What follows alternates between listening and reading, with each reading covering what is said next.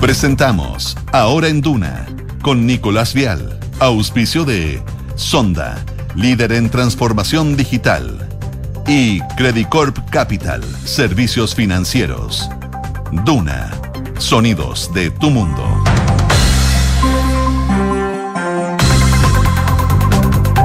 Dos en punto, ¿cómo están? Muy buenas tardes. Comenzamos esta hora en Duna de día viernes, 9 de junio ya. Aquí en Santiago, el 89.7, 104.1 en Valparaíso, 90.1 en Concepción y 99.7 en Puerto Montt. Se prenden las luces, la música está con nosotros en este programa.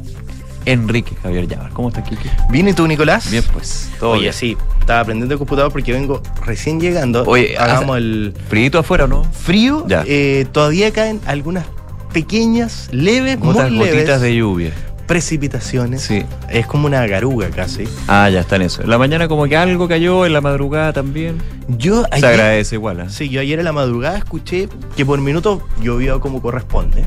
Ya. Eh, pero hacia la no mañana. escuché nada, parece que estás No, parece que estabas muy cansado. Sí.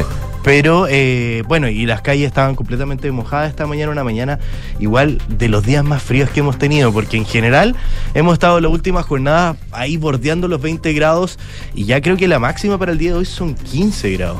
No sé si tú tienes el... No tengo acá abierto, amigo. 14 grados la máxima para el día de hoy en Santiago.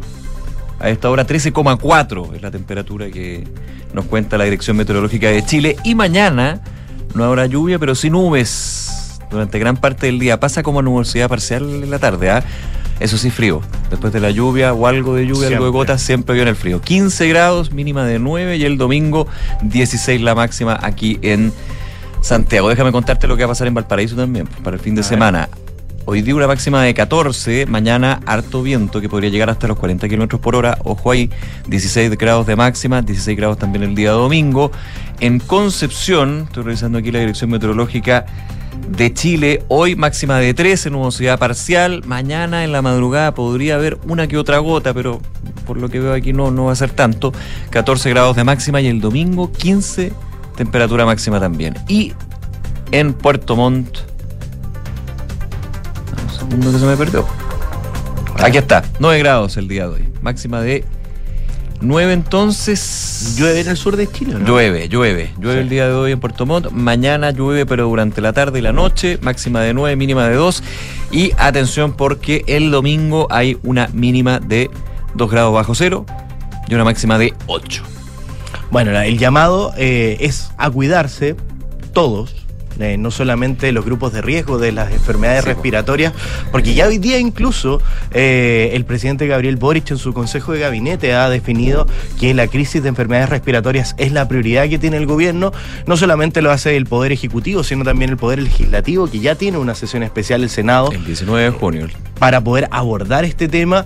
Ya todos los especialistas del, del área respiratoria que gracias al COVID-19 conocimos a varios, están desplegados entregando sus opiniones eh, y ofreciendo afortunadamente toda su colaboración sin dejar de lado las críticas que han hecho a la gestión sanitaria del gobierno, pero también ofreciendo su colaboración. Así que el llamado para todos es a cuidarse este fin de semana porque llueve, viene el frío y eh, bueno, quizá usted no es parte del grupo de riesgo, pero puede contagiar a alguien que sí lo sea Es el punto. y, y eso obviamente ya sabemos que puede producir un colapso total en el sistema sanitario. Sí, pues vamos a estar hablando de ese excelente resumen que se hizo el Kike ah, con Sí, respecto pues, al viste, tema. llegué, pero No, pero llegó con todo. Eh, vamos a estar comentando esos distintos temas, eh, por supuesto también lo que son las críticas a la gestión del eh, subsecretario de redes asistenciales. ¿ah? Ayer, de hecho, desde los mismos funcionarios de la de, de red asistencial. Un tema que no, no- no está para nada fácil. Vamos a estar comentando eso también sobre el Consejo Constitucional que realiza el primer pleno el día lunes. Eh, efectos del clima también que han habido, que han cerrado el paso a los libertadores, le vamos a estar dando datos sobre eso. Y en materia internacional, el presidente Putin anunció Mm. el despliegue de armas nucleares en Bielorrusia en julio. Ya se había ido comentando esta situación, que había un movimiento de, eh, de armamento nuclear para Bielorrusia y esto obviamente va generando, es tonto decirlo, pero más tensión sí, pero el problema es que puede ser ya un punto de inflexión. Ojalá que no, eso es un tema. También reacciones del presidente Donald Trump ayer eh, declarado con esta acusación con respecto a los archivos clasificados, estos, estas cajas que salieron de la Casa Blanca y terminaron en su residencia Mar-a-Lago. Bueno, hay también una declaración ayer el día, perdón, el día de ayer por parte del presidente y la situación del Papa Francisco, que fue operado esta semana, recordemos, y que eh, el último reporte del Vaticano es que ha mejorado progresivamente. Claro. Otro tema que vamos a estar atentos a eh, la tercera sala de la Corte Suprema. Hoy día. Sí, pues, revis. Va, probablemente, más que probablemente, lo más seguro es que ya sea durante la tarde. Yo creo que al nada personal ahí, cuando estés con, con tu con tertulio, va, va Sí, a haber algo más definitivo. Sí, pues, que ya de hecho se supo que eh, con la ausencia de la ministra de la Corte Suprema, Ángela Vivanco. Ángela Vivanco, y eh, vamos a ver qué pasa con eso. Claro, vamos a ver, eh, ausencia que, que, bueno, vamos a ver, no sé si la, la Corte Suprema se va a pronunciar al respecto de por qué se la produce ausencia de la ausencia misma. Claro, claro, claro, Porque esto también se puede dar en medio, no sé si tiene relación directa, pero recordemos que eh, parlamentarios del Partido Comunista pidieron que la ministra de la Corte Suprema se inhabilitara de este recurso de aclaración. Por dar Eh, su opinión personal. Exactamente. Aunque para muchos juristas les preguntaron y dicen que no es inhabilitante que un ministro de Corte Suprema dé su opinión. Ah, hay otros que dicen que sí. Vamos a ver cuál es en el fondo Claro. si eh, Ángela Vivanco se resta por algún otro motivo personal o por este requerimiento Lo que en se dice específico. que finalmente los fallos cuando se daba el, el- el pleno de una sala o del pleno de la Corte Suprema o un juzgado, digamos, finalmente hay una opinión personal, pero siempre con criterios objetivos dentro de lo que es el marco de la ley y lo que ordena la ley, digamos. Claro, y puede ser un fallo dividido, o sea, Eh, Por no- eso pasa que no hay unanimidad en la mayoría de los casos. digamos. Claro, entonces no la por, la opinión de un ministro puede que. El fallo vaya en esa dirección. Vamos a hablar de esos temas, economía, deportes también. Ahí el partido de Djokovic con Alcaraz, que está pero para comerse todas las uñas. De eso y más, por supuesto, vamos a estar hablando con Francesca Ravizza en unos segundos más. Pero tenemos, como siempre, pregunta del día de uno de los temas, obviamente, que eh, los invitamos a comentar con nosotros a través de nuestras redes sociales. Expertos critican el manejo de la crisis de virus respiratorios del gobierno. ¿Crees que se ha actuado lento? Alternativa 1, sí, lo he vivido. Alternativa 2, no, estamos en momento. Alternativa 3, no lo sé. Pueden votar ahí en la pregunta del día en nuestras redes sociales, en Twitter, en tuna.cl. Estamos con Max Estrada. Max, ¿cómo estás? Muy buenas tardes. Buenas tardes. Todo muy bien, ¿Bien? Qué bueno, día viernes. pero con frío, para quedarse en la casa. Sí, pues, fin de Ojalá. semana va a estar así. Entonces no, no, no van a hacer nada, se van a quedar en las casitas encerrados los dos. No sé, yo no descarto, No pero, puedo- descarto. No puedo jurar nada. pero, Sinceramente con, no. pero con Ya, cuidado, pero con cuidado. Abrigadito. Sí. Claro, ojalá adentro. Hay que eh, manejar con cuidado también. Pero por supuesto, No, eso por, siempre. la, por la lluvia. Sí. Eh, Con así mayor que, precaución. Bueno, vamos a ver cómo se desenvuelve el día. Ya, no hay nada entonces. Vamos con los titulares.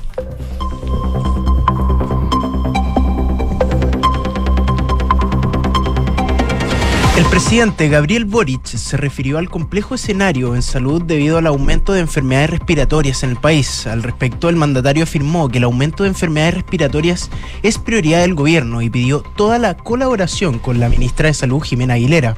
Además, llamó a los ministros presentes a duplicar los esfuerzos y a evitar cualquier tipo de error. Diputados de la bancada de la UDI le solicitaron al presidente Gabriel Boric la renuncia inmediata del subsecretario de redes asistenciales Fernando Arauz por su presunta responsabilidad política eh, en el actual crisis del sistema de salud. En la, carta señalaron que el subsecretario tiene directa responsabilidad en la falta de camas críticas en nuestro, en nuestro país que ya ha provocado el deceso de cuatro lactantes. El subsecretario Araos de redes asistenciales pidió evitar el oportunismo político en medio de la crisis por las enfermedades respiratorias. Se refirió a la ocupación de camas críticas en el marco del brote de, virus en lactantes y niños. Y dijo, comparado con el año pasado tenemos 200 camas adicionales. Sostuvo que la autoridad, tras las críticas de la oposición que acusan improvisación del Ejecutivo en la emergencia. El fiscal nacional, Ángel Valencia, se refirió a la presencia de la banda de origen internacional de crimen organizado Tren de Aragua en el país. El máximo persecutor afirmó que si estamos en condiciones de poder identificarlos y empezar a contarlos es porque los, les estamos pegando fuerte. En esa línea, el director general de la PDI, Sergio Muñoz, indicó que Chile es el único país donde se ha detenido a estas fracciones del Tren de Aragua fuera de Venezuela. La tercera sala de la Corte Suprema revisará hoy los recursos de aclaración por el fallo de las ISAPRES.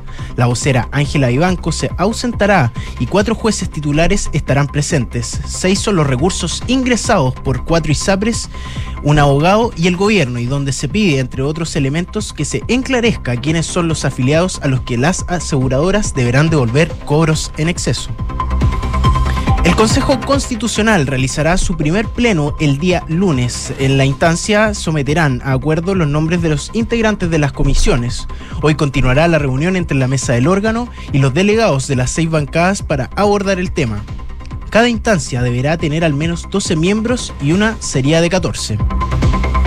El presidente de Rusia, Vladimir Putin, reconoció que las Fuerzas Armadas de Ucrania han comenzado ya su tan anunciado contraofensiva. Sin embargo, el mandatario ruso aseveró que por el momento todas las ofensivas ucranianas han fracasado, aunque sí han reconocido que las Fuerzas Armadas de Ucrania tienen un notable potencial ofensivo. Desde Ucrania aseguraron haber interceptado una llamada que mostraba que Rusia voló la represa de Nova Kajovkova. El servicio de, de, seguridad de Ucrania publicó un clip de audio de un minuto y medio en su canal de Telegram de la supuesta conversación que presentaba a dos hombres que parecían estar discutiendo las consecuencias del desastre ruso. A esta hora se juega la primera semifinal del Roland Garros con el encuentro entre Carlos Alcaraz y Novak Djokovic. El serbio hasta ahora gana dos sets a uno al tenista español. Pero más detalles con Francesca Wright. Sí, ahí cuando estemos hablando de deportes. Muchas gracias, Max. A ustedes. Este, muy bien, nos vemos. 12 de la tarde con 11 minutos. Lo comentábamos al comienzo de ahora en Duna, el tema de la crisis, la situación eh, sanitaria producto de los virus respiratorios, eh, con, con varios, varias patas, digamos, en este tema. Eh, las críticas a la gestión, la complicada situación en la que se encuentra el subsecretario, del subsecretario de redes asistenciales, Fernando Arauz, pero más allá de eso, que puede tener, o sea, más que puede tener, tiene mucho de político, hay una situación que también ayer se configuraba en un comunicado de los funcionarios de la eh, de, redes asistenciales, digamos, donde daban el apoyo a la ministra Aguilera, pero le quitaban todo el apoyo a eh, el actual mandamás, digamos, de esa área, que es el subsecretario Arao. Bueno, ese es un punto, tiene mucho de político, pero dentro de lo técnico y lo práctico hay preocupación con respecto a lo que va a pasar y lo que está pasando. 94% de ocupación de camas críticas pediátricas. Eh, eh, dudas con respecto a lo que va a suceder de aquí hacia, hacia dos o tres semanas, cuando se cumpliría y se llegaría al pic. Imagínate, no hemos llegado al pic y ya hay una aplicación. Por un lado es dentro de todo lo malo es positivo, porque finalmente hay que alarmarse por esto para lamentablemente tomar eh, una reacción bastante más decidida desde los organismos que tienen que eh, armar todo este cuento, que no debe ser nada fácil. También pongamos esto, esto no es llegar y cambiar una cama, no. No. No, ese punto es súper fácil. O sea, eh, es fácil decirlo, hay un tema Es que eh, en, general es fácil de confundirse porque se habla de cama crítica mm. y muchas personas pueden pensar que es un insumo médico, pero no, es un equipo de profesionales que trabaja. la cama y la gente que que está atendiendo a la persona que está en la cama o al niño en este caso. En, ese sentido, tener la cama o reconvertir una cama en cuanto al insumo técnico no es complicado, sino lo difícil es poder coordinar varios equipos de trabajo que son multidisciplinarios, donde hay distintos incluso profesionales de la salud que le dan atención a un paciente, eh, los que tienen que hacer este trabajo multidisciplinario y que por turnos, por fatiga y por distintas cosas, muchas veces no dan abasto para poder hacer. otro tema, ¿ah? porque aquí está la reconversión de camas, pero también de los funcionarios, eh, de, los doctores, de arsenaleros, de todo y pasar de eh, niño a adulto distinto adulto a niño. en términos de la atención, porque sabemos que los niños necesitan una atención completamente distinta. una tontera lo que estoy diciendo, pero es que es así, digamos. Es así. Entonces, eso exige y sobreexige a la red asistencial. Fíjate que, eh, Quique, ese fue uno de los temas del día de hoy. Hoy en la mañana se generaba en, eh, la moneda el Consejo de Gabinete. Era el primer Consejo de Gabinete, gabinete tras la cuenta pública, pero claramente uno de los temas es la situación sanitaria. Y de hecho fue tomado así por el propio presidente que lideraba este consejo de gabinete en el minuto en que se pudo sacar a una serie de imágenes estaban los ministros, ministras, otras autoridades y el presidente el mandatario Gabriel Boris decía hoy día como todos saben la preocupación central del gobierno además de una de las prioridades que hemos establecido tiene que ver con el aumento de enfermedades respiratorias en particular en niños y niñas que está tensionando de manera muy fuerte a nuestra red de salud. Y para ello, hoy y durante las próximas semanas, les pido toda la colaboración con, en particular, la ministra de Salud y su equipo para poder sacar adelante esta tarea y velar por el cuidado integral de los niños, niñas y adolescentes de nuestro país. Esas fueron las palabras al comienzo de este Consejo de Gabinete que se seguramente se hablaron de otros temas, pero parte con eh, el punto y dándole una, eh, una posición central a la situación sanitaria que se vive con respecto a los virus respiratorios, influenza, sincicial, neumovirus, entre otros. Eh, el jefe de Estado ya había mm, visto otros temas, por ejemplo, el derrotero del gobierno, indicando, sabemos que en el camino vamos a enfrentar diversas dificultades, solo trabajando en equipo y poniendo en el centro a las personas, a los chilenos y las chilenas. Habló de gestión presupuestaria, buena gestión presupuestaria, ejecución que es necesaria, el diálogo con las diversas, fuerzas políticas, pero eh, lo que se tomó, por lo menos a, a nivel público, este Consejo de Gabinete, fue la situación sanitaria y el respaldo que pide se le entregue de todas las carteras de todos los organismos públicos al trabajo que se desarrolla desde el Ministerio de Salud, que ha tenido varias críticas en las últimas horas. Claro, faltaban las palabras del mandatario que no se había referido quizás por temas de agenda a este asunto de la crisis respiratoria y decía que sabemos que en el camino vamos a enfrentar dificultades y que solo trabajando en equipo y poniendo en el centro las personas, a los chilenos y las chilenas, se va a lograr sortear esto. Así que decía, como me imagino que concuerdan que hemos alcanzado un momento en nuestro periodo que nos obliga a, duplica- a duplicar los esfuerzos, a dejar de lado cualquier excusa y evitar cualquier tipo de error, y eso es extensible para todos nuestros colaboradores, colaboradores decía, tanto a nivel central como en regiones. Recordemos que esta situación no solamente afecta a la red asistencial de Santiago, sino que ya en- son la mayoría de las regiones del país que tienen una ocupación superior al 90% en camas pediátricas y ya se están gestionando estos especies de puentes aéreos para poder trasladar Claro. pacientes de una región a otra.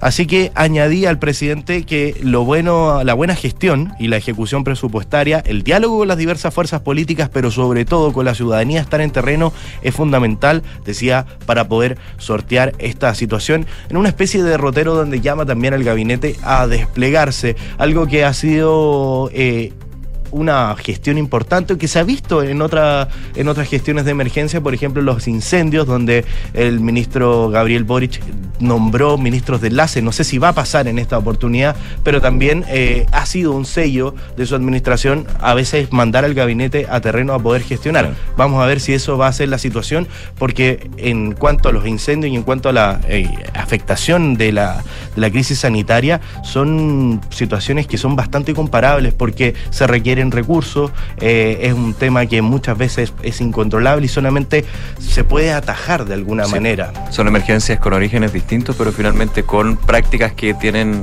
algunas similitudes desde, Claro. desde lo operativo, digamos. Oye, eh, ayer, recordemos, lo comentamos también en Ahora en Duna, 12 de la tarde con 17 minutos sobre este tema, eh, también habían llamados desde la oposición y desde ex administraciones, en este caso el expresidente Sebastián Piñera, quien ponía a disposición el equipo que trabajó en términos del COVID-19. Uno de ellos fue el eh, entonces ex subsecretario de redes asistenciales, actual decano de la Facultad de Ciencias de la Salud de la Universidad Autónoma, Luis Castillo. Fíjate que en, eh, conversación en TVN y Canal 24 Horas abordaba justamente lo que es esta situación. Decía, yo creo que las medidas que se han tomado en las últimas 48 horas van en el sentido correcto. Es fortalecer la atención de los pacientes en la atención primaria, potenciar la coordinación de la red pública y privada, mantener abiertas las conversaciones y coordinación entre ambos sistemas, especialmente en el área de hospitales públicos, donde ha habido una reconversión progresiva de camas. Sin embargo, sostenía el doctor Luis Castillo que hay necesariamente que saber e implementar lo más rápidamente posible esto, el actuar preventivo y predictivo, para que así el número de camas que estaba creciendo de complejidad vaya correlacionado con el número de hospitalizaciones, que finalmente tenga esa correlación. Eh, apuntaba también a que es necesario fortalecer aún más la comunicación de riesgo, atención primaria, coordinación entre el sector público y privado y de alguna manera eh, apuntaba también a que eh, antes de decir el traslado de pacientes a miles de kilómetros, por ejemplo, lo que pasó con esta guaguita en San Antonio, que en algún minuto se veía la posibilidad de llevarla a Arica, eh, la coordinación entre el sector público y privado es extraordinariamente importante para poder ir descartando, digamos, estos viajes tan largos, porque finalmente estamos hablando de lactantes. Ojo que la gran preocupación, bueno, los niños en general, pero los lactantes son eh, los más vulnerables en este minuto, y justamente por razones obvias, digamos, y el efecto que tiene el BRS, el virus incisional, influenza y otros que están ahí circulando. Fíjate que ayer en nada personal eh, estuvieron conversando sobre este tema con alguien que sabe, no ha tocado mucho conversar por el tema COVID-19, pero también por otros virus, el doctor Miguel O'Ryan, escuchemos lo que decía ayer aquí en Duna. cuanto a los lo que tienen que hacer los papás es lo que tienen niños pequeños este es el momento para tratar de que se queden en las casas. Eh, no sacar ni a las cunas ni menos a lugares no es cierto como mall u otros a niños menores de seis meses durante junio y probablemente la medida que vayamos viendo que las curvas se van a sostener y se van a mantener buena parte de julio La entrevista completa la pueden revisar también con las recomendaciones y el contexto a juicio del doctor O'Ryan en Duna.cl. 12 del día con 20 minutos. El Poder Legislativo también no quedó exento de esto, ya que el pasado 30 de mayo la senadora de Renovación Nacional María José Gatica junto al senador Carlos Ignacio Cugel habían solicitado a la mesa directiva del Senado realizar una sesión especial para poder aclarar inquietudes relativas al plan invierno en salud y en particular querían abordar el objetivo de poder fortalecer la red de salud pública por medio de la construcción, la reposición, el mantenimiento y mejoramiento de la infraestructura sanitaria del país. Esta era una solicitud que estaba firmada en concreto por 27 senadores y que fue vista ayer, el jueves, en una reunión de comité del Senado, donde finalmente se acordó realizar el día lunes 19 de junio una sesión especial para poder abordar la crisis sanitaria y también la falta de camas clínicas. La sesión especial se va a dar luego de que el día martes, recordemos que en el hospital Claudio Vicuña de la comuna de San Antonio se reportó el fallecimiento de una lactante de dos meses en un box de reanimación de urgencia infantil que estaba asociada lamentablemente a un cuadro de neumonía grave por este virus respiratorio sincicial y el jueves el Servicio de Salud de Viña del Mar Quillota confirmó también el fallecimiento de una lactante de dos meses que habría estado con un cuadro respiratorio agudo asociado a más de un virus, entre ellos el sincicial en el hospital de Quilpué. A esta sesión van a estar invitadas la ministra de Salud Jimena Aguilera y también la ministra de Obras Públicas Jessica López. Recordemos que no solamente va a tener un enfoque en la gestión clínica, sino también en la construcción de nuevos CEFAM, de nuevos consultorios y también de Claro. hospitales para poder tener una red asistencial que sea más robusta y que nos prepare no solamente para este invierno, sino para los inviernos que vengan eh, con una infraestructura que sea ad hoc a eso. Y en la Cámara de Diputados también fijaron una sesión especial para el día martes 13 de junio y va a tener como objetivo analizar las medidas adoptadas por el gobierno en relación al tratamiento de los virus estacionarios, los problemas del sistema público de salud sobre la falta de camas, el personal, la infraestructura y las medidas adoptadas en coordinación con el Ministerio de Educación para el adelantamiento y extensión de las vacaciones de invierno de los estudiantes de educación prebásica, básica y media. Recordemos que ayer nuevamente el gobierno volvió a descartar que se vayan a adelantar las vacaciones. Eh, hay algunas medidas de contención en específico, eh, como por ejemplo la recomendación de volver a utilizar mascarillas al interior de los establecimientos educacionales y eh, para, la- sobre todo para los estudiantes de la educación preescolar, Mm. eh, poder evitar que vayan a los establecimientos cuando presenten algún grado de síntoma respiratorio. Fíjate que esa misma recomendación se hace desde eh, el Congreso, específicamente desde el- quien es el presidente de la mm, Comisión de Salud del Senado, el senador Juan Luis Castro, quien plantea justamente que las mascarillas se deberían volver a usar de manera obligatoria en todos los espacios cerrados. Esto hace no mucho nos acordamos de eso. Claro. Ahora está la dificultad en términos de, por ejemplo, lo que pasó con los colegios, que finalmente se dijo, bueno, de tal edad a tal edad, obligatoriedad, lo otro voluntario. eh, hay también un, un cansancio con respecto a ese tipo de medidas. Eso es ine- inevitable ponerlo en la juguera del análisis. De todas maneras, pues venimos de una pandemia donde la mascarilla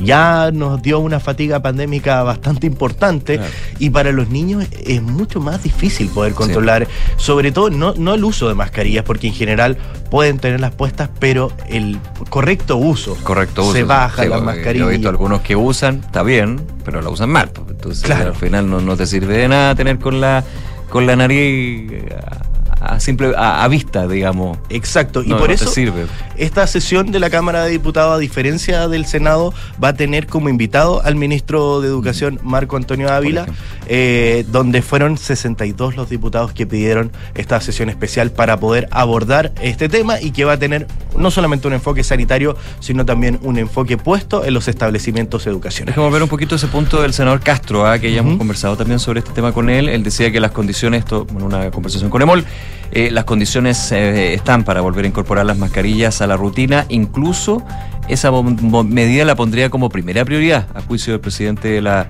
Comisión de Salud del Senado. Eh, señalaba que en este instante la fatiga pandémica hace que la gente la tenga olvidada y resulta que estamos en la época de menos ventilación, hay más frío, más humedad, más lugares cerrados, desde un cumpleaños a las salas de clase, el trabajo, el auto, todo facilita y pavimenta el camino a una infección de cualquier tipo de virus, así que planteaba que en la medida que descubrimos en pandemia que era y sigue siendo la más eficaz como barrera mecánica a la transmisión del virus. Esas son medidas, por supuesto, que si volviera la obligatoriedad en espacios cerrados de la mascarilla, tienen que ser anunciadas, ya lo sabemos de todo lo que aprendimos de la pandemia y todo el procedimiento de la pandemia desde el Ministerio de Salud hasta ahora no ha habido, se dice, hay, pero ha dicho el Ministerio, bueno, desde que se retiró el uso de mascarillas, es altamente recomendable el uso de mascarillas en espacios cerrados o aglomerados. Claro. Bueno, esperemos que podamos empezar ya a, a tener un, un consenso sobre cuáles son las medidas adecuadas para poder enfrentar este problema. 12 con 26 minutos te llevo hasta otro tema, Nicolás, porque el miércoles se instaló el Consejo Constitucional eh, y ya se definió cuándo va a ser su primer pleno. Va a ser el próximo lunes el primer pleno que se va a celebrar en la sede del ex Congreso Nacional acá en Santiago, instancia entre que otras cosas se va a someter a un acuerdo los nombres de los integrantes de las cuatro subcomisiones de trabajo. Que son las mismas, las mismas subcomisiones que se, se dan en la comisión experta, digamos. Claro. En temas, a eso me refiero. Claro, eh, sigue más o menos, es un espejo del trabajo que se hizo en la comisión experta. Ya tenemos la presidencia de, de las cuatro comisiones. Dos quedaron en nombre del Partido Republicano y una para un consejero constitucional de la UDI y una para un consejero constitucional de Renovación Nacional. Esta sesión que se va a llevar a cabo, este pleno, se va a dar entre las 10 de la mañana y las 13 horas y va a ser presidida por la mesa de la presidenta Beatriz Sevilla del Partido Republicano y del vicepresidente Aldo Valle, que es independiente con cupo del Partido Socialista y tendrá además como objetivo que los 50 consejeros se informen del proceso de participación ciudadana que se llevará a cabo durante este mes. Para eso van a recibir a los rectores de la Universidad de Chile, Rosa Debes, y de la Universidad Católica Ignacio Sánchez para que den cuenta de cómo va a ser este proceso donde la ciudadanía va a poder participar dentro de esta elaboración de la Carta Magna. Y después vendrá la integración de las comisiones, porque se va a dar cuenta el número de integrantes que se van a sumar a cada una de estas cuatro comisiones, la que se va a repartir a los consejeros para trabajar en la redacción de las normas de la nueva constitución. Las cuatro subcomisiones quedarán en manos de la oposición, como les decía antes, dos para republicano, una para la UDI y otra para Renovación Nacional. Que eso ya ha generado roces, pero se veía venir, digamos, por, Claro. por, la, por la ma- la mayoría que tiene eh, republicano en Chile Seguro, digamos, en este caso. Chile. Era en el fondo. Era esperable. Sí, era esperable. eh, la, el oficialismo tomó esto como una muestra como bien obtusa del, del acuerdo No, al, al que diálogo. Quieren que hablemos todos, pero finalmente Se quedan con se las quedan comisiones. con las comisiones.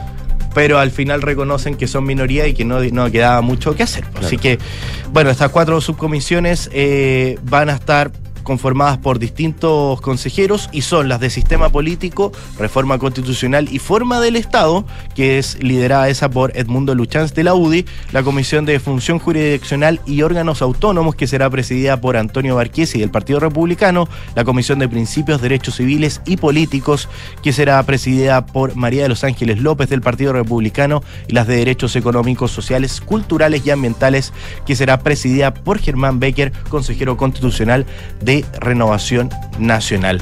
Y hoy se retomarán también las reuniones de delegados entre la mesa y los líderes de las seis bancadas para poder continuar abordando la conformación de las comisiones, es decir, cuántos cupos va a tener cada partido y los nombres de quienes van a integrar. Así que el pleno se, va a celebrar este lunes, pero hoy ya parten las negociaciones para ver cuántos cupos y cuántos consejeros van a ser parte de cada una de estas cuatro comisiones. Y a propósito de esta nueva etapa, tú lo comentabas también, está la eh, Secretaría de Participación Ciudadana, la instancia justamente para que, como dice su nombre, la ciudadanía pueda aportar justamente en este trabajo de los consejeros y las consejeras constitucionales. En Hablemos en Off conversaron con el integrante de esta secretaría, Hernán Hochschild, eh, Hochschild, perdón, y eh, entre varios temas, ¿con qué punto de partida también se, se da este Consejo Constitucional, que es el anteproyecto que ya entregó la comisión experta? Escuchemos lo que dijo durante esta mañana.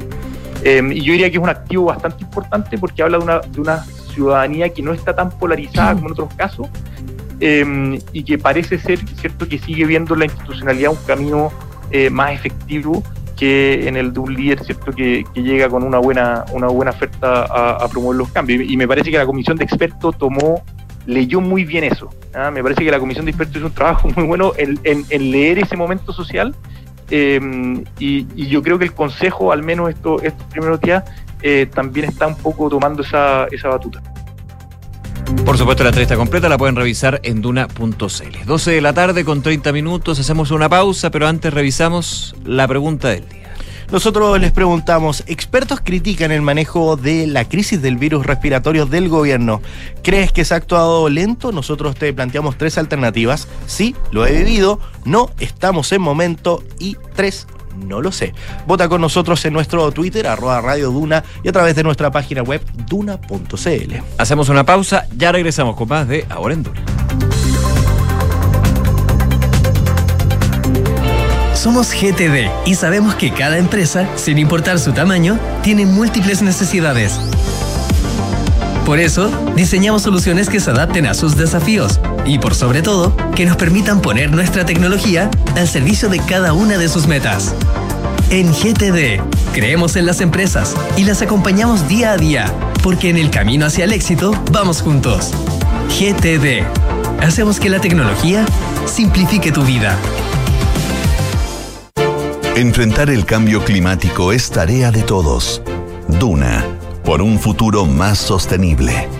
Un turismo con impacto positivo para el planeta es lo que promueve la División de Cultura de Acciona, impulsando viajes donde la sostenibilidad sea el eje central de experiencias innovadoras y gratificantes, tanto para el visitante como para las comunidades locales. Desde su base operativa en España, la compañía busca minimizar el impacto ambiental negativo asociado al turismo de masas, ofreciendo destinos que enseñen a cuidar y proteger al planeta para promover un turismo responsable con alto valor añadido. Expediciones a los fiordos de la Patagonia con investigadores, geólogos y expertos en cambio climático, o una visita a los cultivos de cacao que promueven el empleo local en Oaxaca, México, son algunos de los productos que Acciona Cultura ofrece. Acciona expertos en el desarrollo de infraestructuras para descarbonizar el planeta. Universidad de Tarapacá, 41 años construyendo un futuro de calidad, con un modelo educativo centrado en las personas y contribuyendo al progreso nacional y regional. Top 10 en calidad académica y productividad científica.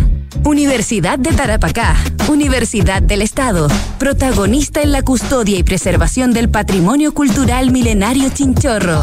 Custodiamos el pasado, construimos el futuro. A ver, dime un sinónimo de cobre. Anglo American. ¿Y de minería? Anglo American. Ya. ¿Y de innovación? Obvio, Anglo American. En Anglo American estamos orgullosos de reimaginar la minería con innovación para mejorar la vida de las personas. Anglo American, desde la innovación lo estamos cambiando todo. Hexacón es una inmobiliaria de arquitectos que conecta la ciudad y las personas con el diseño y la calidad de vida. Edificio QV es un proyecto enfocado en la vida social y familiar, con departamentos de 2, 3 y 4 dormitorios en medio de un enorme parque urbano como es Parque Cauciño Macul. Edificio QV es la unión perfecta entre diseño, naturaleza y ciudad. Conoce más en www.exacon.cl. 6036. 6037. 6038 nuevos árboles plantados. Nuestro compromiso sigue creciendo. Por cada híbrido Toyota que recorra las calles, plantaremos un árbol nativo que junto a más de 6.000 árboles ya plantados darán vida al gran bosque Toyota en el sur de Chile. Iniciativa que ayudará a cuidar del medio ambiente y reducir la huella de carbono. Conoce más en bosque.toyota.cl. Oiga, don Heriberto, ¿Sí? su señora dice que ya no ocupan tanta estufa en el invierno. Ya, pues, ¿cuál es su secreto para ahorrar? Ningún secreto, doña Margarita. Es que ahora vivimos la eficiencia energética. Gracias al Minbu. ¿Cómo? Claro, ahora contamos con un mejor aislamiento térmico en nuestras casas o departamentos que nos permite tener inviernos menos fríos y veranos mucho más frescos. Entonces vamos a postular para ahorrar. Así es, señora Margarita. También puede acceder a paneles solares y ahorrar energía y platita. Infórmate y postula los subsidios del programa Hogar Mejor del Mimbu en mimbu.cl.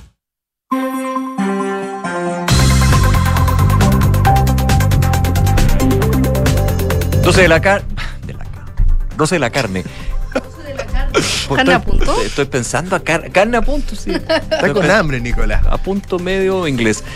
12 de la tarde con 36 minutos. Ya la escuchan ustedes. Francesca Ravizza, que viene con la papita, no la papita, pero sí el pan salido del horno con respecto a la semi de Roland Garros. Terminó hace poquito. ¿Cómo está, Oye, como con lata, porque era un partido de la semifinal de Roland Garros de Carlos Alcaraz, número uno del mundo, contra Novak Djokovic, número tres, que va por su 23 Grand Slam, superar así a Rafael Nadal, ser el hombre que más Grand Slam ha ganado en la era abierta, igualar a Serena Williams, que hasta ahora es la única que ha ganado 23 Grand Slam en la era abierta, y todo iba que pintaba ser un partido peleadísimo, y así lo fue.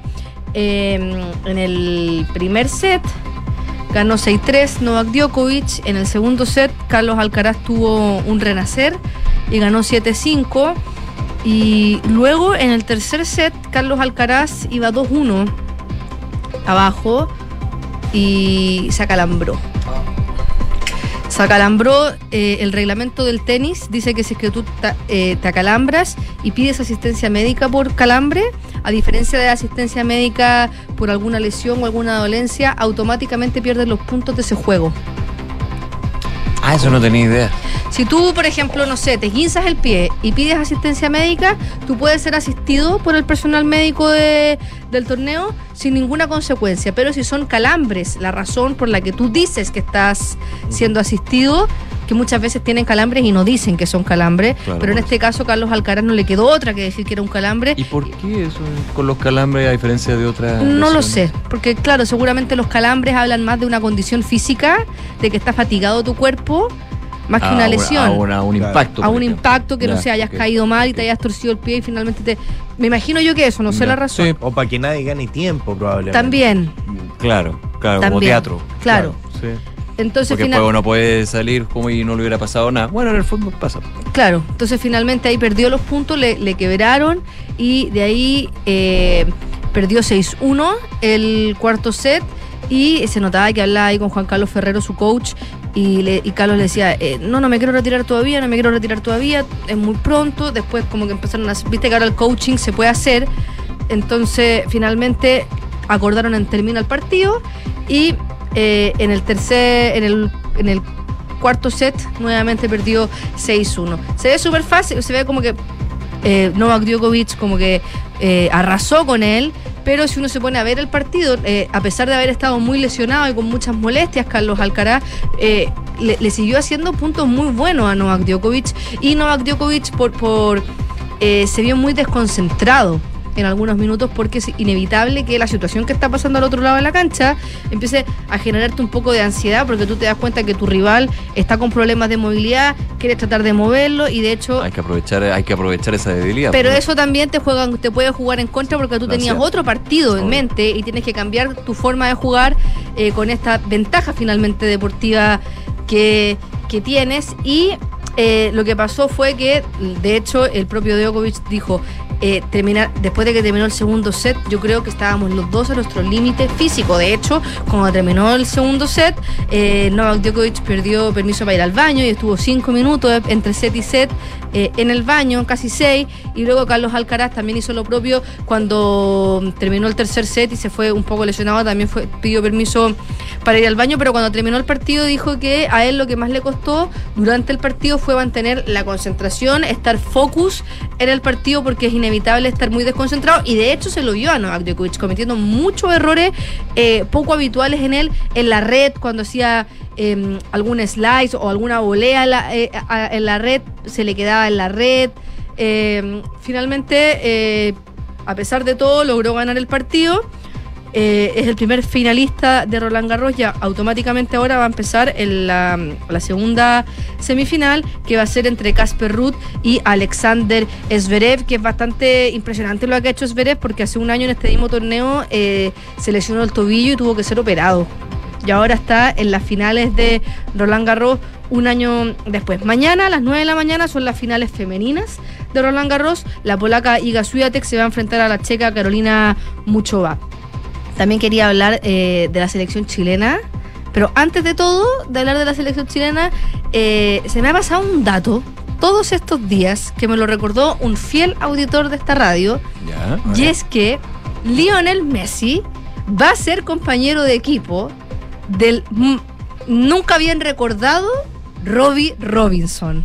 Ah, no te puedo creer. Lleva tres temporadas en, el ¿En Inter de Miami, se me había olvidado completamente, ya como que lo saqué La de gran mi- promesa de la selección chilena que no fue. va a ser ahora compañero de Lionel Messi con 24 años. Recordemos que él es de padre estadounidense, madre chilena.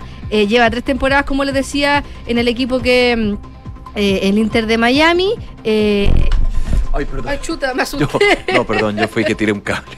Perdón, perdón. Y finalmente ese buen protagonismo. Perdón, pensé que, que me llevó un balazo. No, no, no, fui yo que con- con el pie pasé a llevar un cable al micrófono, perdón. Mil disculpas, me voy, gracias, que estén muy bien. Chao. Bueno, Ya. Siguiendo con Robbie Robinson, finalmente este buen rendimiento que estaba teniendo en el Inter de Miami le permitió ser convocado a la roja por Martín Lazarte y finalmente cuando fue a Juan Pinto Durán abandonó la concentración. Eh, Hubo de todo ahí que se hubo de comentaba. todo. Aludi- No sea yo, ¿Ah? que no sea yo. No se halló, él dijo momentos personales. eh, finalmente, él después del 2022 de una entrevista dijo: Yo sé que a los hinchas chilenos seguramente no les gusta esta decisión, pero yo soy un hombre adulto, tomo mis propias decisiones. Yo creo que esto es lo mejor para mí. Y si me va mal y si es que me equivoqué, bueno, es problema mío. Yo me hago responsable de mí. Y que tiene toda la razón. Y ahora juega con Messi. y ahora juega, que hubiese estado jugando igual con Messi, si es que hubiese seguido, si hubiese estado en la roja. Ahora, ¿qué pienso yo de Robbie Robinson? Porque él eligió eh, seguir en Estados Unidos y no en la selección chilena por varias razones. La primera es que eh, son los anfitriones del Mundial 2026. Punto uno.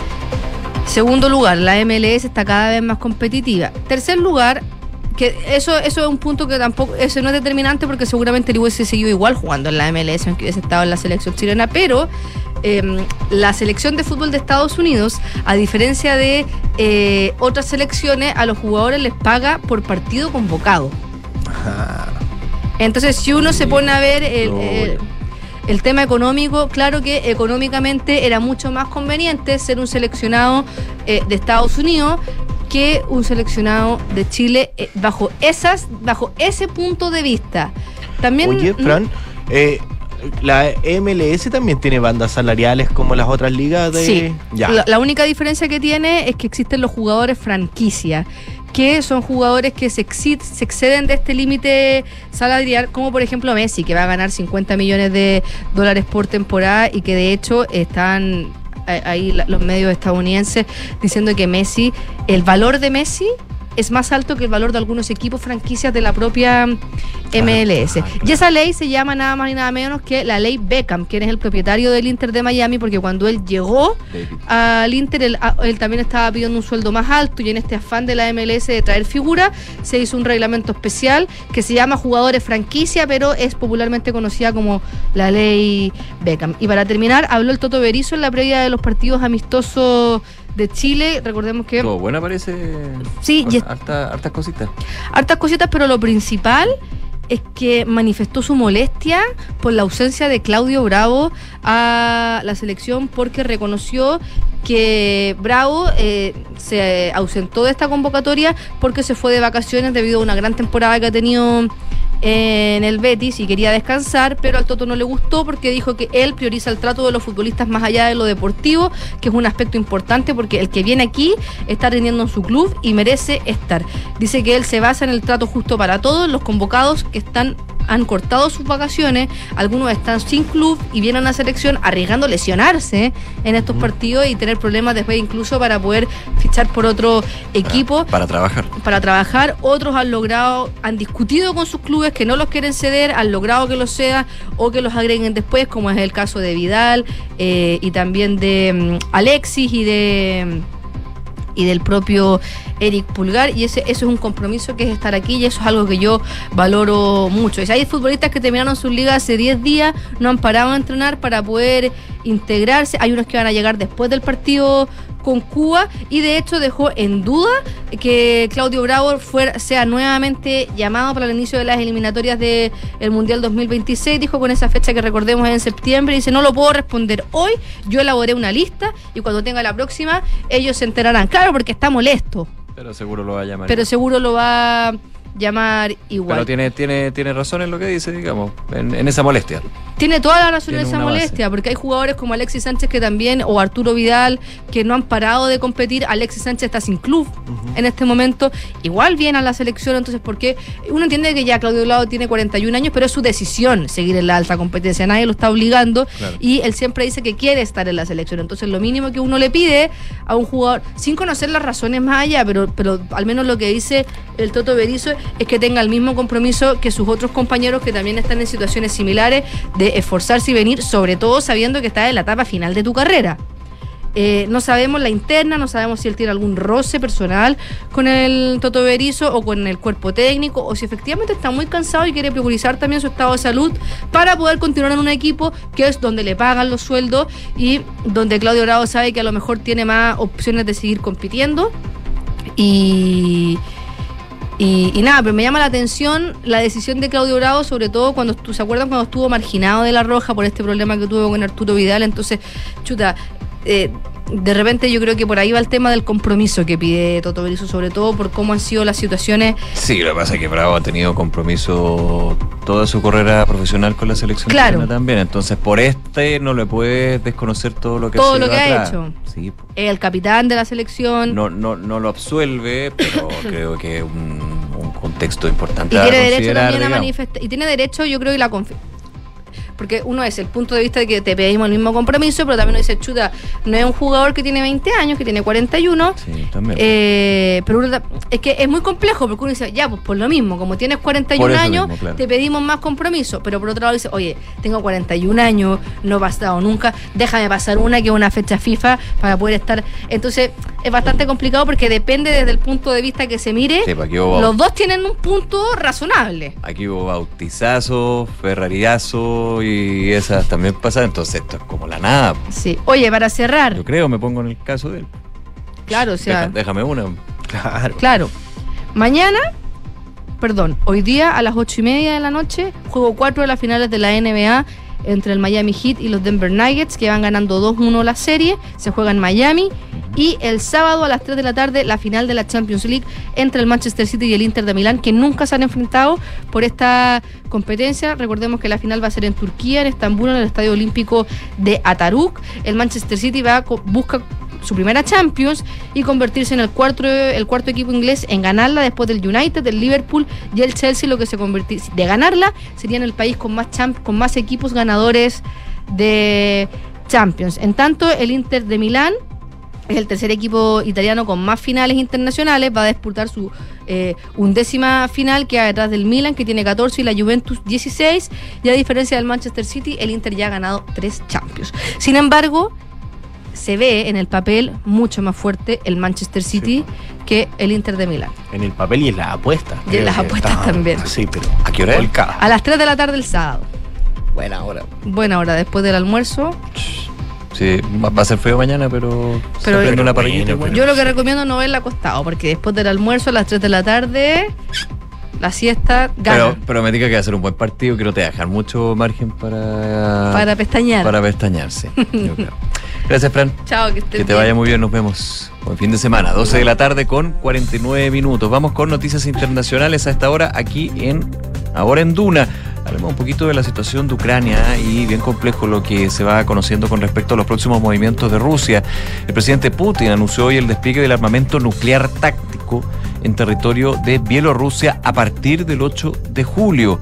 El eh, mandatario eh, entregó estas declaraciones tras reunirse con el presidente de Bielorrusia, Alexander Lukashenko, en su residencia de verano en el balneario de Sochi, en el Mar Negro. Como usted sabe, el 7-8 de julio, le decía Putin, terminará la preparación de las correspondientes instalaciones y de inmediato comenzaremos el despliegue en su territorio del armamento correspondiente. Así que todo va según lo planeado, decía el presidente de Rusia. Putin se mostró dispuesto a abordar con el eh, mandatario bielorruso asuntos vinculados con la seguridad en el marco de la guerra en Ucrania, país que limita con ambos países. Hay que recordar que a fines de mayo Lukashenko anunció en Moscú el comienzo del traslado de las armas nucleares tácticas rusas, tras revelar que Putin ya había firmado el decreto de emplazamiento. Los ministros de Defensa de Rusia, Sergei Shoigu, y de Bielorrusia, Víctor Krenin, suscribieron hace dos semanas en Minsk, de hecho, los documentos que reglamentan el almacenamiento de armas nucleares no estratégicas en territorio de la antigua República Soviética. Moscú, Moscú ha destacado que el sistema de misiles táctico operativo Islander Is- Iskander M, perdón, capaz de usar misiles no solo en armas convencionales, sino también nucleares, ya fue entregado a Bielorrusia, que lo ve como una respuesta efectiva a la política agresiva, dijo, de los países hostiles. Eh, Shoigu comentaba que algunos de los aviones bielorrusos han sido convertidos para el posible uso de armas nucleares. Los militares han recibido el entrenamiento adecuado para esto. 12 del día con 51 minutos. Vamos a Estados Unidos porque el expresidente Donald Trump señaló ayer en su red social que fue acusado de una investigación sobre el manejo de documentos clasificados tras presuntamente haberse quedado con algunos archivos después de dejar la Casa Blanca. No obstante esto, Donald Trump aseguró que es un hombre inocente y que nunca pensó que fuera posible que algo así le pudiera pasar a un expresidente de los Estados Unidos que decía recibió más votos que cualquier otro presidente de la historia de nuestro país. Con humildad. El miércoles. siempre, siempre. Sí.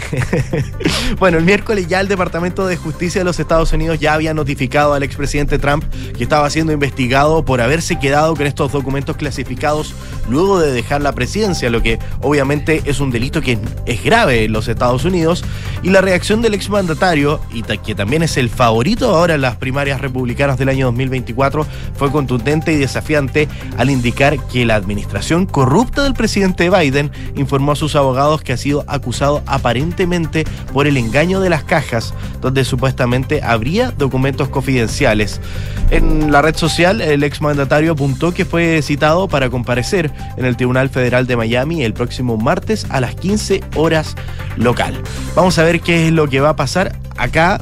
Recordemos que Donald Trump tiene otras causas abiertas, lo que pasó por ejemplo con Stormy Daniels, donde fue declarado a esta altura. claro, culpable. Eh, er- eso sí, una pena donde no estaba contemplada la pena de cárcel. En este delito quizás puede estar habilitada porque es un delito bastante más grave para los Estados Unidos. Hay archivos clasificados. Claro, archivos clasificados que seguridad, ser seguridad nacional. entonces, seguridad nacional, incluso hasta espionaje lo podrían por acusar. ejemplo, por ejemplo también. Vamos a ver qué va a pasar ahí. Vamos a ver, 12 de la tarde con 53 minutos. Y se ha actualizado la salud del Papa Francisco, de 86 años, que de hecho ya retomó el trabajo desde el Hospital Gemelli de Roma, donde continúa su recuperación de varios días tras una operación abdominal. Esto lo anunció el Vaticano. En un comunicado emitido a mediodía, el eh, director del Servicio de Prensa de la Santa Sede, Mateo Bruni, decía, después del desayuno su santidad empezó a moverse de nuevo, pero pasó la mayor parte de la mañana en un sillón. Esto le permitió leer los diarios y retomar el trabajo. El equipo médico informa que el cuadro clínico mejora progresivamente y, que la evolución del postoperatorio se considera normal. Hay que recordar que el Papa Francisco fue operado el miércoles eh, bajo anestesia general durante tres horas para eliminar dolorosas adherencias en la pared abdominal, consecuencia de una operación de colon en el año 2021. Eh, Francisco deberá pasar varios días ingresado en eh, el décimo piso del Policlínico Gemelli, conocido como el Hospital de los Papas, en la misma habitación, de hecho, que ocupó en numerosas ocasiones Juan Pablo II. El Vaticano informó que todas sus audiencias fueron anuladas hasta el 18 de junio. 12 con 54 minutos. Estás en Ahora en Duna. Y desde hoy a las 8.30 horas de este viernes, la tercera sala de la Corte Suprema comenzó a sesionar y entre los temas que tienen tabla la tercera sala del máximo tribunal está por supuesto la revisión de los cinco recursos de aclaración que fueron ingresados durante esta semana, luego de los polémicos dichos que dijo la ministra Ángela Vivanco, recordemos en conversación con Leslie Ayala en el diario La Tercera. Recordemos que ese día, domingo, eh, otorgó Vivanco una entrevista al diario La Tercera donde afirmó que los excedentes de las ISAPRES solamente se tienen que devolver a quienes demandaron, lo que desde varios sectores fue interpretado como un giro en el fallo que había entregado el máximo tribunal el día 30 de noviembre del año 2022. De hecho, según información que tiene EMOL, el día martes, cuando Vivanco renunció a la vocería del máximo tribunal, solicitó al presidente Juan Eduardo Fuentes poder ausentarse durante esta jornada, lo que fue aceptado. Así que la tercera sala, como ya les adelantamos en el primer bloque, va a estar sin la presencia de la ministra Ángela Vivanco. De esta forma, la tercera sala del máximo tribunal va a estar conformada por el presidente de la instancia, el ministro Sergio Muñoz, quien adelantó, recordemos, el retorno de sus vacaciones tras la polémica que se produjo con la ministra Vivanco y otros tres ministros que son integrantes de la sala junto a un abogado. Esta sesión se da luego de que cuatro ISAPRES y un particular ingresaran requerimientos, donde el miércoles lo hizo el gobierno también a través de la Superintendencia de Salud. Y entre las materias que se buscan precisar, el gobierno está el alcance que tiene el fallo, es decir, si este va a tener efectos generales o particulares, y también la implicancia que podría tener un giro en este.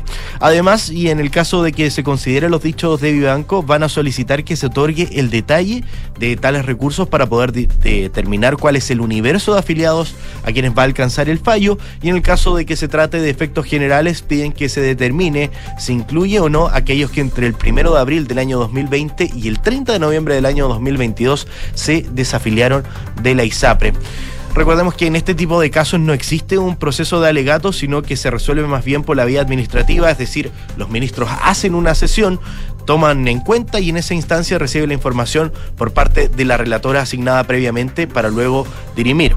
No obstante, existe un plazo definido para poder entregar la aclaración, aunque podría ser un proceso que es bastante más expedito debido a la polémica que se arrastra hace una semana. Podría ser un fallo que lo entregara una aclaración el lunes, pero probablemente los ministros integrantes de la tercera sala de la Corte Suprema van a estar trabajando a toda máquina para poder entregar este recurso de aclaración lo antes posible. Si es que no han conversado antes fuera de- de- del pleno de la sala, digamos. Claro, porque Conversaciones personales, digamos, desde lo que fuera esta, entrevista la tercera domingo a la ministra Vivanco y que abre todo este punto con respecto a no es un fallo general, es un fallo que apunta solamente a entregar excedentes a quienes demandaron, que esa es la clave. Ojo que en la recurso de aclaración igualmente de las ISAPRES, de cuatro ISAPRES, hay otros puntos que también se busca aclarar.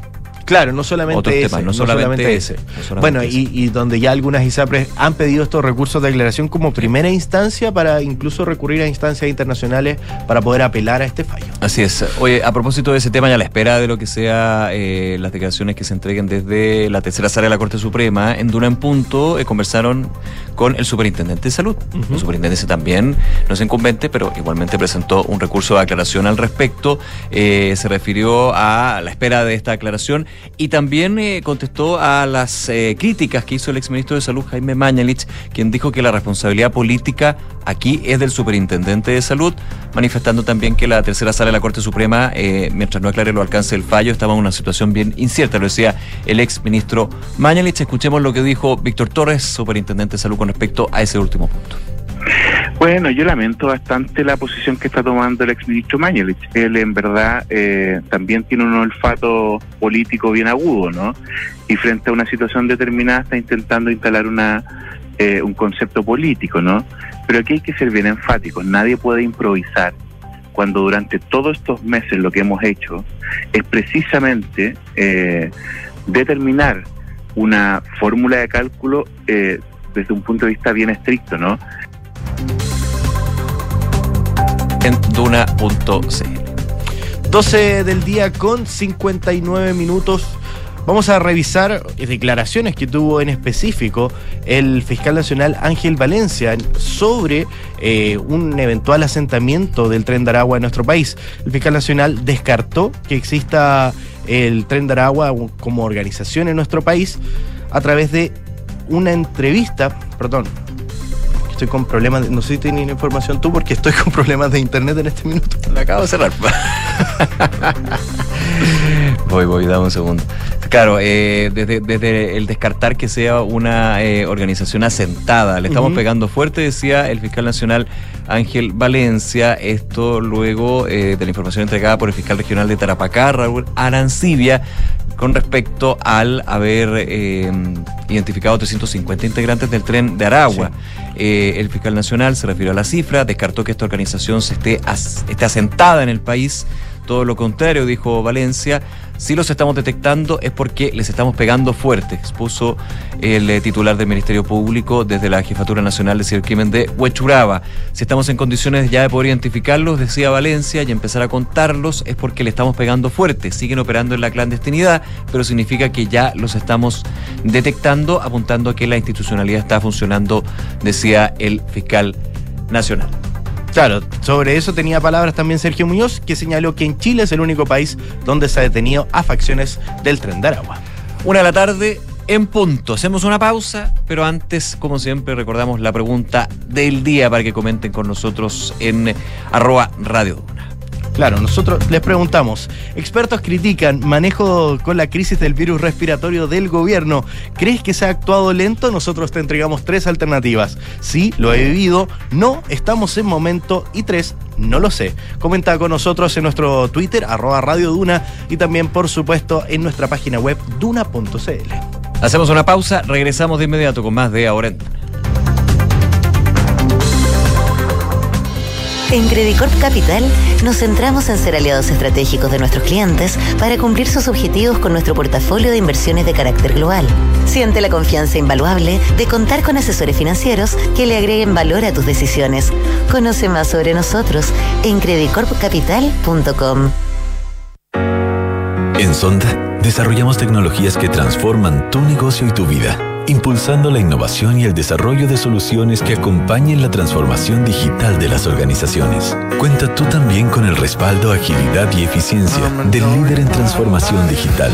Descubre más en sonda.com. Sonda, tecnologías que transforman tu negocio y tu vida. Sonda, make it easy. Construir un futuro mejor para Chile es una responsabilidad que compartimos todos. A medida que crece la demanda de cobre esencial para producir vehículos eléctricos, turbinas eólicas y paneles solares, también crece la necesidad de producir cobre de manera responsable. Por eso, Escondida BHP, el mayor productor de cobre del mundo, hoy usa 100% de agua de mar en su operación minera para ayudar a conservar los recursos de agua dulce. El futuro está aquí. Descubre cómo en bhp.com slash mundo mejor. Conocemos las razones de siempre para preferir la telemedicina de la alemana como evitar desplazarse, lo práctico de atenderte desde casa. Pero nuestros pacientes tienen algo más que decir. La sentí igual a una consulta presencial. La doctora muy amable. Me dio mucha confianza. Lo que más valoro es la empatía del médico. En ese momento estaba muy angustiada y en verdad sentí que no estaba sola. Prueba y comprueba tú también que la telemedicina funciona. Reserva tu hora en clínicaalemana.cl. Clínica Alemana. Si es tu salud, es la alemana. 1519. 1520. 1521. 1522. Salí. En Chile durante el año 2022, 1.522 niñas, niños y adolescentes egresaron del sistema de residencias temporales sin encontrar una familia que los recibiera, marcando la niñez de cada uno de ellos. Ayúdanos a que puedan encontrar la protección y cuidados de un entorno familiar. Tú también puedes ser familia de acogida. Súmate en www.acogeres.cl. Con Talana, la más completa plataforma digital de recursos humanos, ahorras tiempo y costos. Gestiona la información laboral de tus colaboradores, firma digitalmente, calcula remuneraciones y encuentra al talento ideal para tu empresa, directo desde la app más descargada y mejor valorada para la gestión de personas. Únete a las miles de empresas que ya han digitalizado su área de recursos humanos con Talana. Conoce más en talana.com. Mantén tus inversiones a otro nivel con el nuevo Fondo Scotia Estructurado Deuda Nominal 2, sin monto mínimo de inversión y una rentabilidad no garantizada del 12,10%. Aprovecha y contrátalo hasta el 6 de julio con tu asesor de inversiones. Conoce detalles en scotiabankchile.cl slash nuevo guion medio fondo.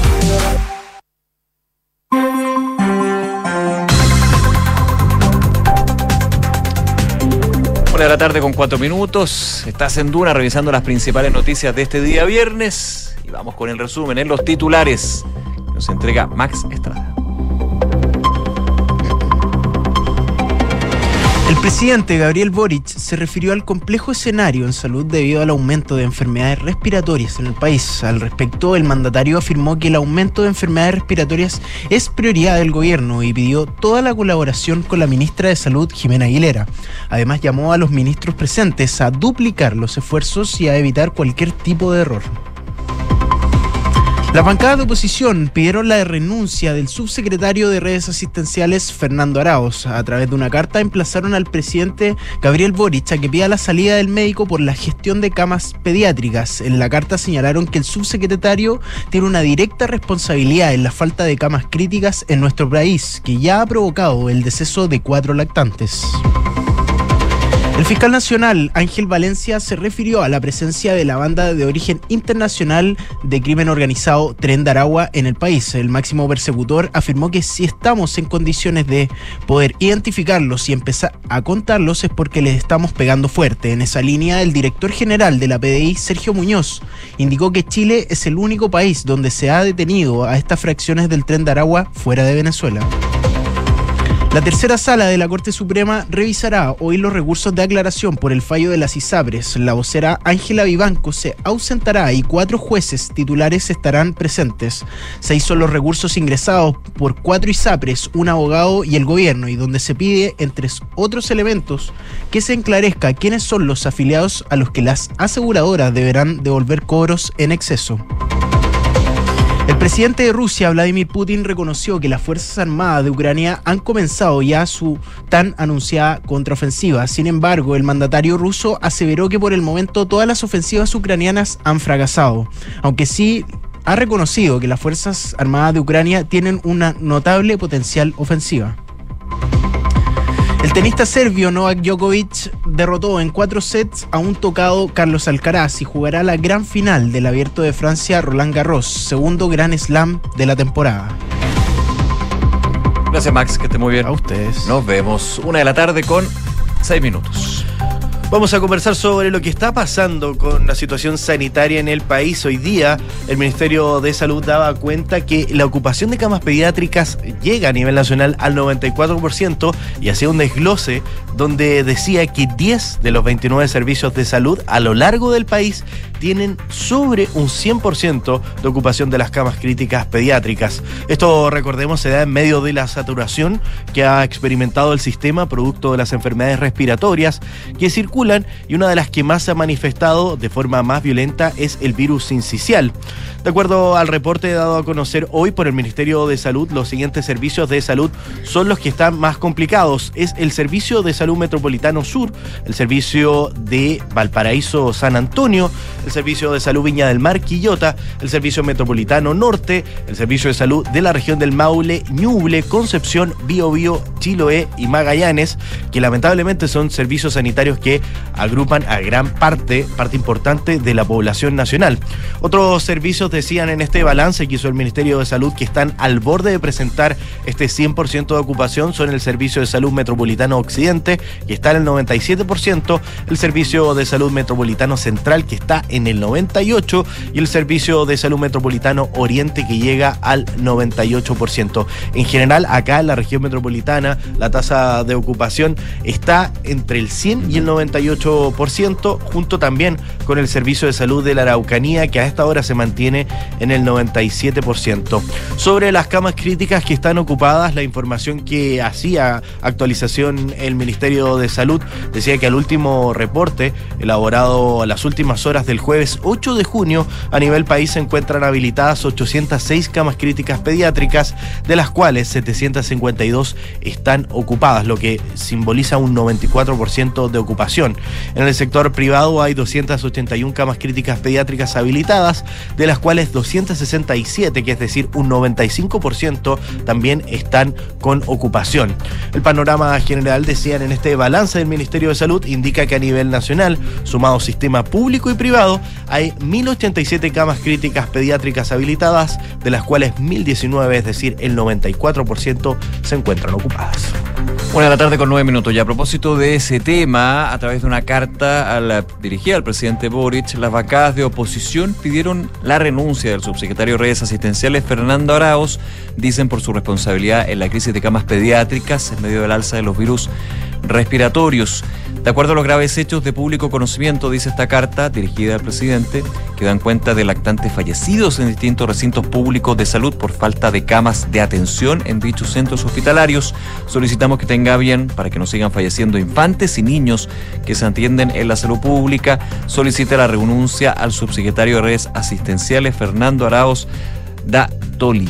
Eh, sostiene eh, la bancada de oposición en esta carta, agregando que la responsabilidad que le cabe en el ejercicio de sus funciones en la crisis de disponibilidad de camas pediátricas eh, que, sido, que ha sido causa de la lamentable muerte de lactantes estas últimas semanas. Estas declaraciones, bueno, apuntaba también a que frente a esto el subsecretario ha lamentado la muerte de una guagua, expresando sus condolencias, declaraciones que aparecen en franca contradicción con lo declarado por la propia ministra de Salud, quien aseguró que era difícil que la menor sobreviviera. Y en la carta se dice que a raíz de estas declaraciones, solo dan cuenta de la gravedad del manejo que realizan las autoridades en salud y la falta de coordinación entre las máximas autoridades para enfrentar esta grave situación sanitaria, por lo que usted debe, dice esta carta al presidente Boric, disponer de la renuncia del señor Arauz y confiar en quienes tengan el mérito suficiente para abordar esta crisis que afecta a los más desvalidos y desprotegidos nuestros niños. Carta que fue suscrita por las bancadas del Partido Republicano, Renovación Nacional, la UDI, Centro Democrático Unido, Avancemos Chile e Independientes, Social Cristiano, Evópoli y el Partido de la Gente. Todas las bancadas de oposición, con excepción podríamos decir en este caso de no, banca.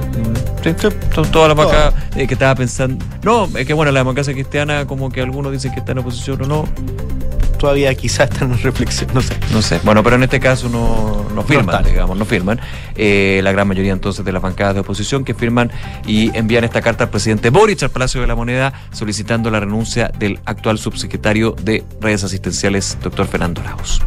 Una de la tarde con 11 minutos viene también otro llamado desde el gobierno, porque la ministra del Trabajo y Previsión Social, Janet Jara, hizo un llamado a los empleadores del país a poder privilegiar la modalidad de teletrabajo en medio de este escenario crítico que vive el área de la salud en el país. Recordemos que um, en los últimos días esta noticia ha estado marcada por el fallecimiento de dos lactantes por virus incisional y la ocupación casi absoluta de las camas UCI pediátricas. En ese sentido, la ministra Jara decía que queremos recordar que el Código del Trabajo establece el derecho a licencia médica para la madre de un niño de un año o menos con motivo de la ocurrencia de una enfermedad de carácter grave, sostenía la ministra del Trabajo. Y añadía que en ese sentido la madre puede ausentarse de su trabajo e igualmente recibir el subsidio como motivo de la licencia médica. Aclaraba este punto la ministra del Trabajo y decía la madre se puede asentar del trabajo y asimismo poder percibir este subsidio con motivo de la licencia médica y en el caso de que se decida que el padre tome esta licencia médica en vez de la madre, esta debe ser una decisión que tiene que contar la madre. Quique, te interrumpo. Está hablando hasta ahora la ministra de Salud, Jimena Aguilera, tras lo que fue este Consejo de Gabinete de la Moneda. Escuchemos un poquito. manejando las camas en conjunto con el sector privado, es decir, que alrededor de 55 niños de los más de 100 que se han ido trasladando fueron trasladados al sector privado. Eh, y con respecto a la confianza, bueno, todas las autoridades estamos siempre en evaluación por el gobierno y mientras estamos en nuestros puestos contamos con la, con la confianza del gobierno. Y en torno a las medidas, usted dice que se tomó a tiempo, pero a pesar de eso hay cuatro lactantes fallecidos. En ese contexto, ¿cuál es, eh, ¿cuál es la estrategia que tiene el gobierno de aquí en adelante para evitar que esta crisis pueda prosperar? Bueno, efectivamente tenemos que lamentar la- el fallecimiento de estos cuatro lactantes. Evidentemente que la muerte de cualquier niño y sobre todo niños pequeños nos golpea. eh, y cuando es un niño pequeño y un, bebé, en realidad es una tragedia, no solo para la familia, que por cierto que es una gran tragedia, sino que también para los equipos de salud y también para las autoridades. Eh, y nuestro objetivo es tratar de reducir a un mínimo las eventuales eh, muertes. Eh, la estrategia que nosotros estamos siguiendo es justamente seguir avanzando con nuestro plan eh, de, respuesta a esta situación de los virus sinciciales. Como se dijo, ya se han entregado recursos extraordinarios. Ayer eh, convocamos una vez más a una reunión de expertos para analizar las distintas medidas. Es segunda vez que los convocábamos. Ellos recomendaron que fortaleciéramos la gestión de camas críticas en pediatría y los separáramos, hiciéramos como una especialización de la gestión de camas críticas pediátricas. Eso lo estamos haciendo, es decir, que se va a duplicar la cantidad de recursos que están gestionando este tema de las camas para fortalecer la comunicación con los establecimientos y todo lo que es el, el traspaso de los niños. También preocuparnos de que eh, cuando se habla de la situación en que estamos no es homogénea en todo el país. En la zona sur comenzó antes el brote en Temuco, después en Concepción. Esta semana estamos en una situación crítica en la región metropolitana, pero esperamos también que exista en dos semanas más un pic de virus influenza. Para la influenza, a diferencia del virus incisional, sí contamos con vacuna y por lo tanto también estamos haciendo un llamado especial a los adultos mayores que todavía falta vacunarse. Vamos a hacer un despliegue en el territorio, pero también les pedimos que por favor se acerquen a los lugares de vacunación las personas mayores de 65 años que necesitan un tiempo para que la vacuna responda, así que los llamamos a que, a que hagan esa, esa asistencia a los lugares de vacunación, porque la influenza eh, produce hospitalización en los adultos mayores, a diferencia del sincicial que produce hospitalización en los menores de un año. Ministra, pregunta para usted también. Eh, buenas tardes. Un grupo de parlamentarios están pidiendo que se decrete el estado de catástrofe por el brote de enfermedades respiratorias. Lo están evaluando en, en- en el gobierno y también eh, si se puede referir a las razones que impiden que el nuevo hospital de San Antonio no se encuentre habilitado hasta la fecha. Y eh, por último también preguntarle por la posibilidad de eh, adelantar las vacaciones de invierno y que éstas se extiendan según lo que ha planteado también el, el Colmed. Ya. Bueno, primero eh, decir que nosotros, del punto de vista de la autoridad sanitaria, funcionamos con alerta sanitaria y estamos ya en alerta sanitaria desde marzo y esa alerta incluye el virus respiratorio sincicial y en esa alerta, en virtud del código sanitario, tenemos todas las atribuciones para ir dando respuesta a la situación, así como se respondió de esa misma forma para el COVID-19 en base a los mismos, a los mismos instrumentos administrativos y regulatorios.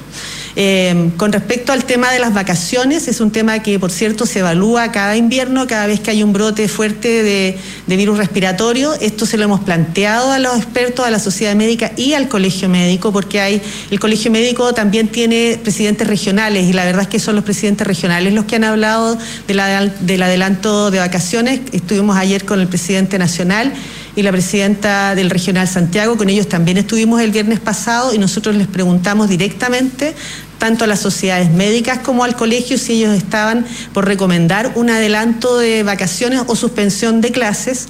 Eh, o pasar a vía telemática y la verdad es que los especialistas dijeron que no recomendaban, recordemos que el virus incisional está afectando a los lactantes menores de un año. Eh, no obstante, habiendo dicho eso, nosotros seguimos evaluando la situación, vamos a seguir reuniéndonos con los especialistas una vez por semana eh, y vamos a seguir evaluando las medidas dependiendo cómo vaya evolucionando eh, la situación epidemiológica.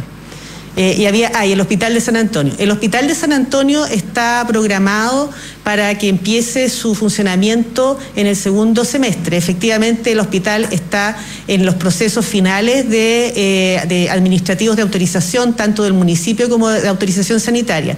Pero también, en virtud de la alerta sanitaria, nosotros no tenemos que esperar esos permisos, pero sí estamos haciendo una prueba del tanque criogénico del hospital que se está haciendo en estos días, con el cual el hospital puede funcionar con la red de gases. Por lo tanto, estamos en esas pruebas finales para que el hospital pueda funcionar con la red de gases si no tiene red de gases, la verdad es que no lo podemos abrir y ahí vamos a empezar con una apertura independiente de la tramitación administrativa en virtud de la alerta sanitaria. Muchas gracias. Bien, ahí entonces las declaraciones de la ministra Jimena Aguilera o doctora Jimena Aguilera, tras este Consejo de Gabinete se le hacían varias preguntas. Eh, adelantar las vacaciones, le preguntaron a los expertos de las sociedades y no ha sido recomendado esto. Claro, apuntando, y, y esto es un tema de la evaluación, a que eh, el mayor efecto del sincicial va a lactantes. Ahora muchos dicen, bueno, y lactantes que tienen hermanos Hermano. o hermanas mayores. Eh, son distintas realidades, evidentemente, pero, pero el punto es eh, el efecto negativo que puede tener el suspender o adelantar o aumentar vacaciones, que no tengan clases finalmente los niños, ese es un tema. También la solicitud que han hecho algunos parlamentarios con respecto a estado de catástrofe, no, no, no, no noté ahí que, que- que yo creo que ahí como que se pasó un poco, un poco la, la, la No, eh, es una evaluación en el fondo que dijo que se puede hacer, pero que hasta está el minuto. siempre todo abierto, digamos. Claro, con la, con la alerta sanitaria que rige desde el mes de marzo. Con eso es como suficiente. Exacto, que es una alerta o- sanitaria, o- recordemos que está desde suficiencia. y puesta desde el COVID-19, pero también contemplaba a la- algunos virus respiratorios de que no fueran el COVID-19. Recordemos que la alerta sanitaria permite también poder desplegar algunos recursos extraordinarios a algunas zonas del país en específico que tengan brotes. Decía también la ministra que la situación en Chile en este minuto no es homogénea y que este brote había partido en el sur y ahora el brote preocupante del virus sincicial se está dando en la región metropolitana y decía... Una un- situación crítica, dijo. Claro, decía eh, un dato que también va a llamar a, a tomar atención de todos. El pic de la influenza dice que se espera las próximas semanas, por lo que llamó a la población objetivo de esta vacuna a que se pueda vacunar, recordando que la influenza produce hospitalizaciones en menores de edad y también en adultos mayores. Claro, más en adultos mayores que en menores. De, de- de alguna manera como que se, se da vuelta, digamos, la, la- la- la ecuación. Pero fíjate en un tema, ¿ah? porque algunos me han preguntado, bueno, ahora el tema es incisional. Va a llegar un pico y luego va a tener de influenza. La buena noticia entre lo humano de la influenza es que hay vacuna. Claro. No así con el sincicial. Igual hay que vacunar por influenza. ¿Por qué? Porque ¿qué pasa si a un niño, un niño chico, le viene influenza sincicial? Ya, puede. con la vacuna logras que de alguna manera ese virus se dé de, de menor, de menor consideración y atender solamente uno. Claro. Ahora, esa tri, tritan pandemia que decía antes, eh, o el triefecto, digamos, de eh, sincicial, influenza, el, eh, el VRS, la influenza y el eh, adenovirus también. Entonces ahí hay un punto que, que quiero hablando. Oye, eh, perdona, dale, dale. No, no, no, adelante, está. por favor. Ya, eh, no, yo quería mencionar otro tema con respecto a esto. Ah, por supuesto, durante todo el día vamos a estar atentos a lo que sean las declaraciones, la actualización por parte de la autoridad sanitaria sobre este hecho de los virus respiratorios. Pero fíjate que también hay otro elemento, porque se ha hablado de adelantar clases, se ha hablado también del teletrabajo que tú apuntabas, el llamado que hace la ministra del Trabajo a los empleadores a privilegiar en la medida de lo posible a aquellos madres, a aquellas madres o padres o cuidadores que tengan niños chicos, si es posible trabajo telemático, hay experiencia ahí en algunos casos, no siempre No se en puede. todo. Claro, no siempre se puede, pero también se ha hablado de la posibilidad de extender el postnatal de emergencia. Así como sucedió durante los momentos más complejos de la pandemia. Esto ya de hecho fue solicitado por parlamentarios del oficialismo, desde la bancada independiente PPD, quienes están redactando un oficio dirigido al Ministerio del Trabajo solicitando que se avance tanto en teletrabajo, lo que comentábamos, como en la extensión del postnatal de emergencia. Lo señalaba la diputada Marta González, que hizo un llamado al gobierno para que haga un esfuerzo y pueda entregar el beneficio con prontitud, porque el sistema sanitario está colapsado. Así que esos son uno de los temas que están ahí dando vuelta. Por supuesto, los vamos a seguir actualizando aquí en Duna, Duna.cl y todas nuestras plataformas. Yo te cuento, Nicolás, que Credicorp Capital es un holding dedicado a la prestación de servicios financieros con presencia en Colombia, Chile, Perú, Estados Unidos y Panamá. Conoce más en credicorpcapital.com.